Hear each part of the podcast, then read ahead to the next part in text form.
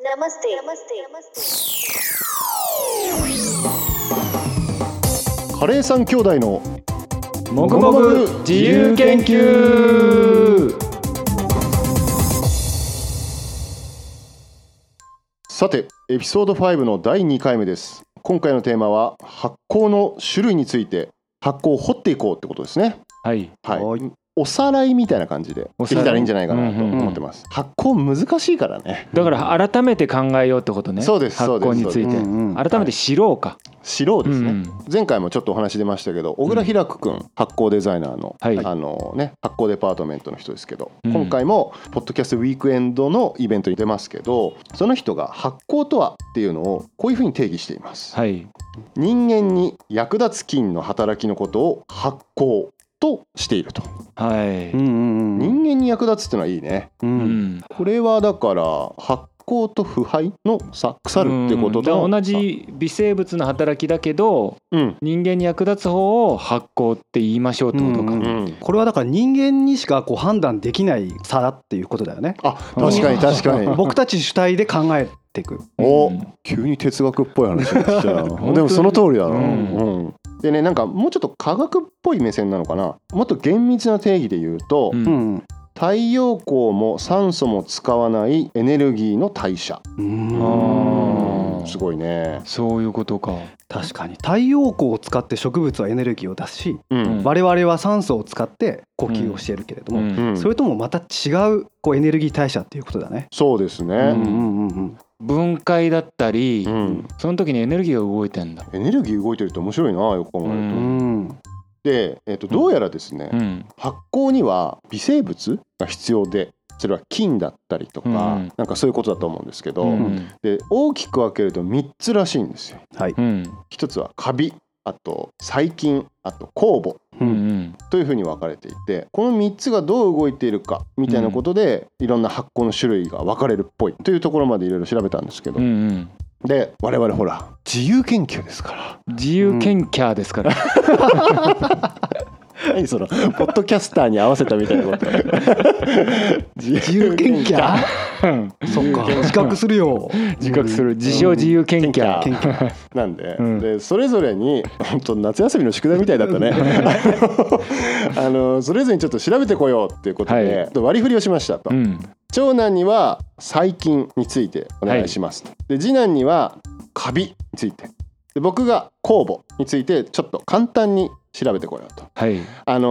ーなんていうの私たちはいろいろ調べてきましたよだけど完全にこれを答えられるほどは当然そ調うですべられてないですよねもちろんもちろん、うんはい、おさらい程度おさらいでむしろ違うぞとか修正とかあったら、どしどしもらえた方がありがたい、うんはいそれでいきましょう研究が深まり研究がます深まるからはい一緒に研究しましょう。そうはいねはい、 はいじゃあそれでいきましょうじゃあはい最初に細菌について長男教えてくださいはい、まずあの細菌とはっていう話でなんか辞書を引くとその原核細胞を持つ単細胞の微生物って言って出ててむずいなむうずいなだから、うんあのうん細胞の、うんえーっと細胞の作りかがすごい単純な微生物、はいはいはういんはいで、えー主に分裂によって繁殖する、はいではい面白いのは地球上の至る所に存在するううんんでさっき発酵と腐敗の話が出てたけど、うん食品加工や有機物の分解に利用されるが、うん病原体となるものも多い。うんんうんカタカナで言うとバクテリアっ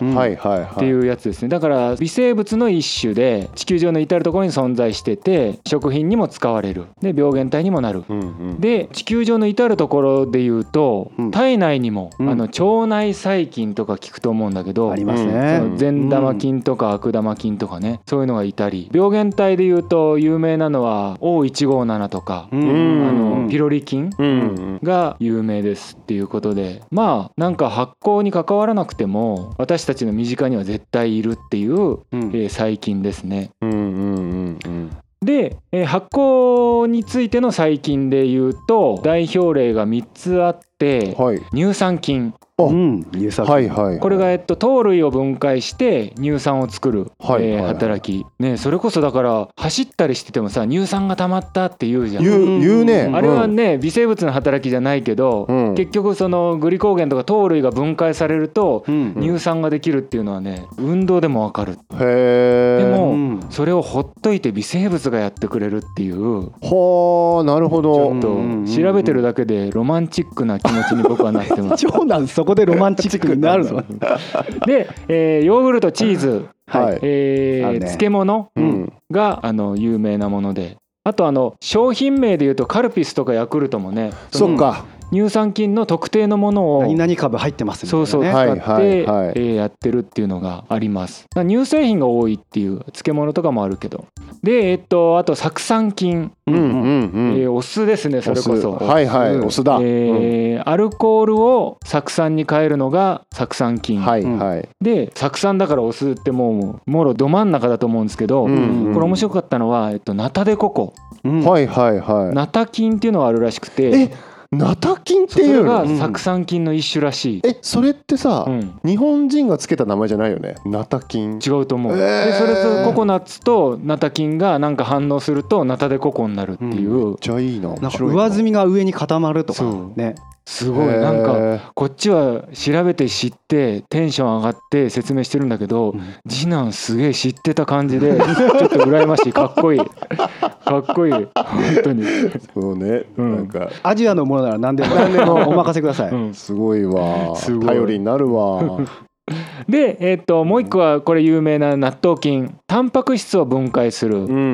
ん名前そのままですけど納豆を作る時に、うん作られるってこれもだからあの藁とかうんも含めてもうそこら中にいるからうんうんね、うんうん。このあと誰三男が説明するだろうけど酵母を扱うようなうんうん場所にね、うん納豆を食べた人がいっちゃ入っちゃダメっていうぐらいあーね納豆菌って超強いから、それね俺聞いたことあるあのなんだっけ味噌屋さんうんでうん納豆を食べないようにしてるって言ってうん、ねあと酒蔵とかもねそう酒蔵の人もそうそう確かに。納豆食べてきてないですね。ねみた言っていたなで、ううんん、聞いたことあるわそうだから熱にも強えいー納豆はね、あ納豆菌は。あなるほどそうねっていうやつなんだけどでもあのどんな食品があるのかなとか、うんあと醤油とか魚醤とかね、うんうんあの次男が得意な魚醤とかも乳酸発酵なのかみたいな話が事前にね次男と話してる時に出てきたんだけど、ううんどうやらいろんな食品が細菌の発酵だけじゃなくて他のカビとか酵母とかうんとの組み合わせでできてるっぽいなっていうのはうんうんうんあったか。ら、それね、うん組み合わせでできてるって面白いねすごい。だからそれこそ、うんね、お酢なんかアルコールをそうだよね酢酸に変えるから、うんもうそもそもアルコールがねそもそも発酵で出来上がって出来る上もがのってだるかってやらつだから段階的に発酵していくみたいなね。そうそうそうそう、糖を作って、うんじゃあその糖を分解してみたいなことがあるから。ちょっと面白い次男さっきからねすごくないかっいやそこいいんねなことないよ。絶対勉強してきてるでしょちょっとね仕事でうんうんいろいろ関わったことはあるんですよ。ああそういう健康的なーうんはい料理とかはい発酵とかそういう本に関わったこと一回あって。うんなんかテスト前には勉強してきてねえよっていうタイプの ねですもめごっいちゃ勉強してんじゃんみたいうんなそのパターンかと思ったけどあお仕事でお仕事でなんか栄養学とかかあ栄養学ねそういうことはなんかちょっと一通り すなごるいほどなんかしかもさ普段あんまりそういうのをさなんかひけらかすタイプじゃないのに知ってるからちょっとかっこいいんだよねかっこいいねなんだろう今発酵ってやっぱ面白いから、うんなんか話したくなるすごいあーしおで分かんないこともいっぱいあるし、うん個人的にはそうメカニズムの勉強はしてないのに、うん家で納豆作るしヨーグルト作るあし、そうだよねもうパンも焼くしそうだね家で発酵発生酵活三して昧るね発酵三昧っめっちゃしてるのに次男の立場の方がいいなって思ってちゃ立場ってでも そんなんないよでも今日勉強して帰ります、うんジェラシージェラシージェラシーでだけもそどう長男は家で作るんだよねすごい家でパン作ってるやるねなんかそうだからそれこそロマンチックなんだよ酵母がさじわじわじわじわ泡立ってくると、んうええって水と果物しか入ってなかったのに、うん誰だこの泡何みたいな うんうんそれでそれパンに混ぜたら膨らんで生地がドロドロになってうん誰みたいなそこにね微生物の存在を感じる誰 誰ってなんだよちょっとあのカビと酵母の話にしましょあそうですね、なるほどなうるほど無理無理やり進行する無と理やり進行してる、えじゃあカビのお話カビねうんえっとまあカビって、まあ、菌類のことですけど、はいえっと、いろんなカビを使った食品って世の中にはあるかなと思うんですけうど、んうんはいまずはチーズかなはういんはい、ブルーチーズとか、うんうんうんあれは青カビですけどカマンベールとかは白いカビとか、うんでもあれも食べられるものだから、うんうんまあか人間に害がないからそれは発酵だなっていうことになるのかな、うんはいはいはいはいでチーズ自体の実は本体は乳酸発そうだね酵、うんだけど乳あ酸の菌でうん表面上に白カビがつくとうまみがプラスされるう、んでで中に青カビだったら中に入っていくけど、うんそうすることで、まあ、乳酸発酵プラス美味しさをオンにするうんそのカビの発酵が関わってるっっていう食べ物がチーズ、つまり細菌とカビが一緒になって作り上げていくってことになうんるんうんうんうんそうですそね。うそうあーすすごいなごい確かにロマンチックになってきた。ロマンチあ確ーかにロマンチックになってきたわ。うんおーでまあうん他にはカビでいうとやっぱ日本で一番使われてるものがうんはい麹菌ですね麹カビ出ましたうよ。んはい。もう味噌醤油うん日本酒みりん甘酒とか塩麹とか、うんもういろんなものに使われてるものですよね、うんうんでもう一つあってうんカビといえば鰹節、これが僕は知らなかったな。はうん茹でて干して終わりっていうパターンもあるんですよ、うんいはいはい。そういう鰹節もあるけど本枯れ節っていうものはうんそこからさらにカビを吹きつけて、うんで天日干しして、うんで室っていううん湿度が高いとうころにん入れてっていうのを何度も繰り返していく間に熟成されてねそれですっごいカチカチになるんだよねそうそうそう、うん確かに、そうやってできてくんだ。うはん、これ鰹節トリビアですけど、うんいはいは EU にはうん鰹節って入れられないんですよ輸出できないい。えでなんで？カビが汚いってわけじゃないけれど、うんあ通らないの？検閲そうに。検閲に通らないカビだからダメっつあって。ーおやー大変だそりゃ。馬食が世界無形遺産になったでしょ、うん。その時に鰹節を EU に入れられないってことですごい問題になってううんん。日本がいろいろ動いたんだけど、うんうん。外交的にうまくそれが通らなくてうんへーでどうやってじゃあフランスとか行ってもさ、うんうん日本料理人気でしょ、うんどうやってるかっていうと、うんメーカー側が工場を作りますって言って、うんフランスでうん工場を作ってそこで鰹節を作ってる、へえあじゃあ製法自体は向こうで同じことをしてるんだしてるしてる向こうでもカビを吹きつけてはいるんだつけてるだけどカビをつけたものは持ってきちゃダメってそう輸入では引っかかっちゃうから国内で作っちゃえみたいな、へえへえだから移動させちゃダメだってことかうん、ででフランスで作っちゃえば、うん EU の中はうんこう出入り自由だから、うんはいはいはい輸出輸入とはちょっと違う考えだから、うんフランスからいろんな国へあーへー鰹節へで回ってるってここれれらしいですこれねうんすっごいおぼろげな情報で恐縮なんだけどね、はいはい、鰹節って多分日本で初めてできてるんですようん、とあのそうじゃないかなお寿司とか天ぷらって意外と原型になるものが、あ寿司はちょっと違うか中国とかから来てるじゃんうんそうだ天ぷらねとかもそうだけうんうんうんうどんで意外と日本食ってうん言われるものってやっぱりアレンジされたものが結構多いんだけど、うん鰹節だけはもう完全にドメスティックだへ日え本から生まれたっていう話を聞いたことがある、面白いねねそれがだけど輸出できそないんうだよそね うそうすそうごいねカマンベールチーズは来るよねそうだよねそうなのうんそこがなんか不思議ねだから向こうの基準なんだろうね EU の中でこれは安全だってうんまあそれこそうんその発行は人が決めるみたいな あ EU のうん基準で言ったら白カビはいいでしょうんでも得体の知れないカビのついうたんカツオなんてそんな怖いじゃんみたいうんな。ないな魚がカチコチになってカビがついてるなんてってことかそうそうそうそう。でも違うかもしれないけどねええ面白いなねースリランカではあモルディブフィッシュだそうモルディブフィッシュっていうカツオ科のお魚を、うんまあ、うん同じように茹でてうん干したものがあるけど、あれはそこから発酵させてないんだよね、あーそうなんだうん干すだけうん、乾物だからそれはあーだからあの香りがないのかだから日本で売ってるんあのパックの鰹節とかもすごい安いのはさうんやっぱりその発酵身の分の旨味とか香りがないってことだようね。んうん、そうそうそういう鰹節も一応出回ってるというか、うんまあ、分類としてはあうる、んうんう感んじそういうことか。モルディブフィッシュってさ、うんはいはいあの、うん魚臭さがちゃんと残ってる感じうしない、んうんあ鰹節っていう例え方するけど、うん魚フレークだよねそうそうそうそうそうあの魚ジャーキーみたいなそうそうそうそうそうそううそうそう、うんあれだからちょっと使い方がやっぱり鰹節とは全然違うもんだよなと思うんだよあの本枯れ節で取ったんカビをつけただしな、うんとうんカビをつけてない鰹節で作っただしの味の違いって、うんまさに今言ってた通りで、うんはい魚臭さがなくなるんだってなるほどねカカビの働きかどうかわからないけどタンパク質とか分解するでしょ、うんで一緒に脂質油魚に入ってる油も分解するんだ、あーへーあの生臭さの元になるやつうんさだ、すがあーだからそのカビをつけて発酵させた鰹節で取った出汁はうんすごいすっきりしてる味が上品になる、なるほそどこれ鰹節でこんな尺取っちゃうけどさ、うん楽しいね楽しいし、ね今思い出してんのは、うん去年お遍路中に、うんうん三男が高知に来て、うんたまたま会ったじゃん、うん超タイミングよく、うんあったわあん時の鰹節超うまかった あれうまかったね高知でし高ょ知でそう鰹美味しすいとこごいだなんだこれっていう鰹節だけくださいって思ったあの上に乗っかってただけなんだけ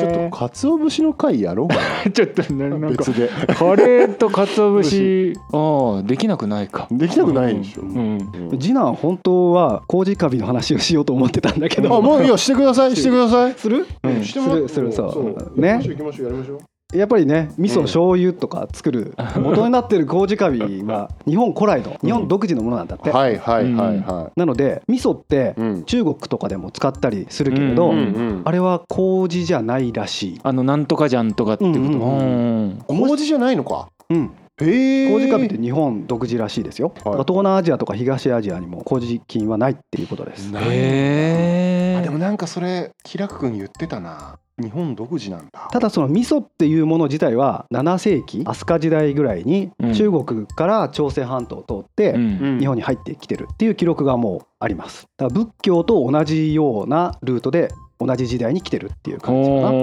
ーは次男好きそうな話だね。そうそうそうそうそううん。仏教と同じルートだ。でそこから日本の食文化にこう根付いていくって感じなんですけど、ん。麹菌の働きの話をちょっとしようかと思うんですけど、はいうんさっき言ったみたいにいろいろ分解するんですよううんんうん。でそれは麹菌の酵素はうい。ん麹菌が出る酵素によってでんぷん分解しますうんうんんタンパク質分解します、うんうんで脂質さっきお魚の話もあったけど、うんうんう脂ん。質も分解しますうん。でそうやって物を分解していくことで甘みだったり、うんまあ、糖分だったり、うんあとはタンパク質がアミノ酸になってうまみになるうんうん。っっていう働きがあります。だから麹は何でも分解すんだうん、ねすごいね。最。近はなんか専門分野がある感じだったけど分解するのの、うんううんんうんうんうん。すい。ごいねう麹んうんすごいんですよ。うんでさっきもちょっとお話あった通り例えば日本酒とかだったら、ううんん。まずでんぷんを分解するよね、ううんんで糖ができるよね、うん。う。うんんでその時に麹カビが働いてるんだけれども、ううんん。その後糖ができたらそこにう酵をん加えて、うんで発酵させる、うん。んっていうふうにこう段階的に糖を作るっていうことだったりアミノ酸作るっていうことだったり、うんうん日本の発酵調味料の、まあ、スタートううんんス。ターターみたいな感じで使われる、うん。うんそういうものになりますっていうところですかね。これ面白いですね。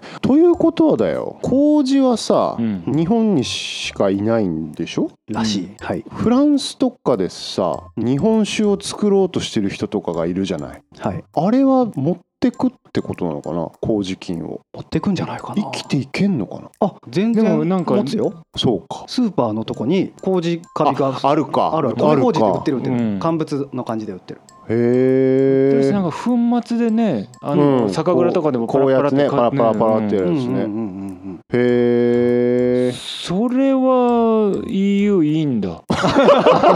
しつこいけど、すごいけど うんねうん、日本酒は良かったのかな鰹節ダメのだから鰹節はうん麹菌ではないです、んんそっかそっかはいはいはいもっと見た目上ちょっと汚い感じのカビだから、うんそういうのもあるのかなそううかん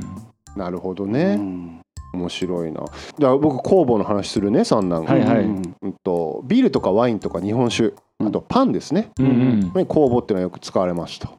で酵母っていうのは歴史が結構使われてたのが古くてううんんであの無発酵パンっていうので言うと、うんもう実はメソポタミア文明なんですよね、うんうんうん8,000年から6,000年前うんで昔すぎるね昔すぎるでしそょうそうつかないよすごいでしょ、うんであのさギルガメッシュ諸事詩っていうのがあって、うんまあ、物語なんだけど、うんあのくさび型文字うんはいはいで書かれてるやつね、うんでそんなのさよく残ってんなって思ったの俺、うんまあ、話ちょっとそれるけど、 うんこの当時ってさ、うん紙がないのよううんだから石板なんだよね、うんうんねうんこうくさびでくさびでやるから、だからいまだに文献が意外と残ってんだってあ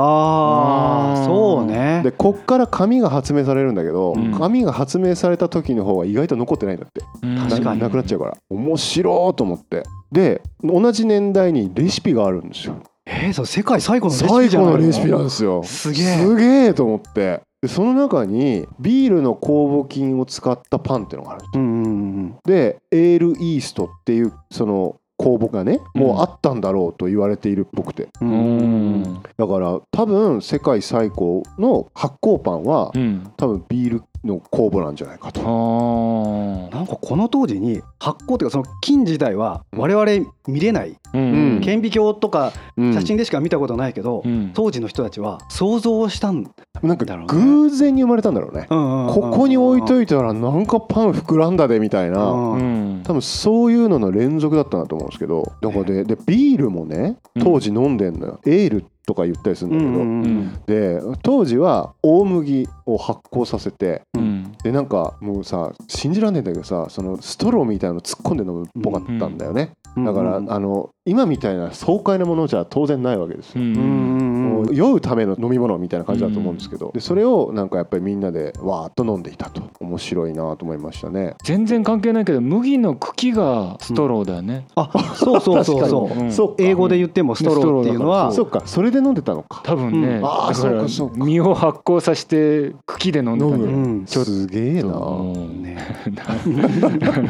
絵が思い浮かぶね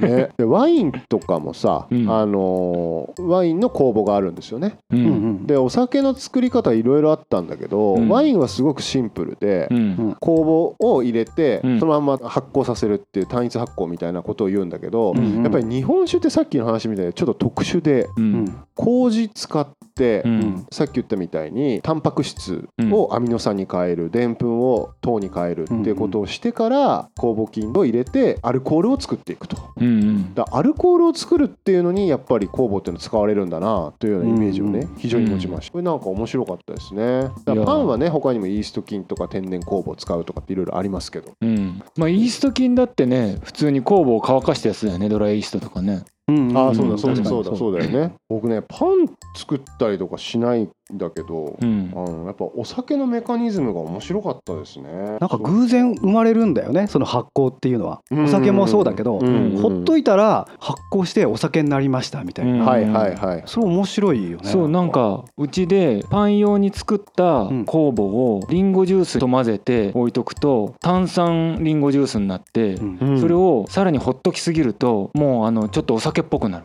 アなるなるルコール出てるアルコール出てくるなんかその僕もうんあなんだっけなバチルスなんなんとか菌っていうのをもらって、うんリンゴジュースに入れるっていうのをバチラセーフだマンモス菌だあそれだ、うんあそうそうそうそうすげえ詳しいじゃん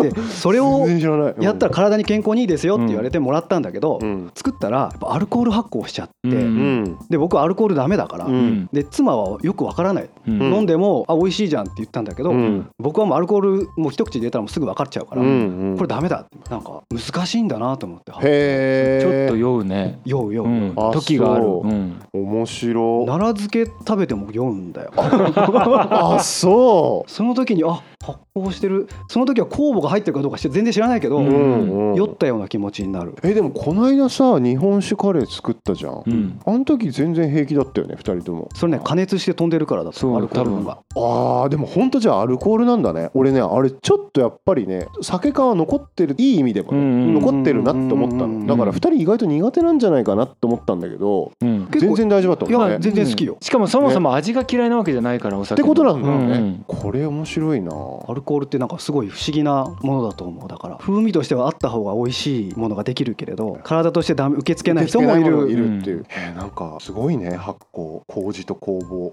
ねすごいなすごい、という感じでう、んはいはいすごい詳しくはい勉強になりましたね、なんか、うみんな真面目に調べてきててちょっとびっくりしましたね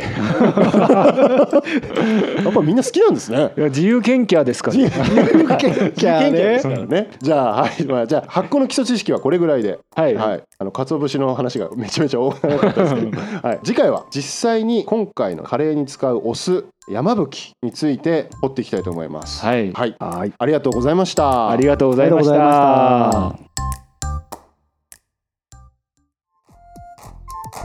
もぐもぐ自由研究つつく